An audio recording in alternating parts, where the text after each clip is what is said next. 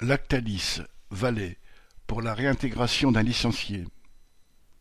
Plusieurs dizaines de salariés de l'usine de dessert laitier Lactalis-Nestlé de Valais, en Loire-Atlantique, débrayent tous les mardis et jeudis, entre onze heures et quinze heures, depuis huit semaines, pour demander la réintégration d'un ouvrier. Ce travailleur a été licencié sous un prétexte, le nettoyage d'une nouvelle machine, pour lequel on ne lui a pas laissé le temps nécessaire, alors qu'auparavant ils étaient deux opérateurs. En réalité, la raison est qu'il fait partie de ceux qui ne se laissent pas faire. La création par les salariés d'un nouveau syndicat combatif n'est en effet pas du goût de la direction, mais les grévistes sont déterminés.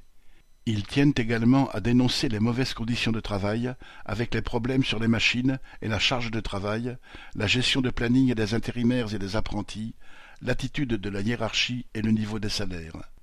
Ils ont reçu le soutien de salariés d'autres entreprises du Sud-Loire et ne sont pas prêts à lâcher le morceau. Correspondant Hello.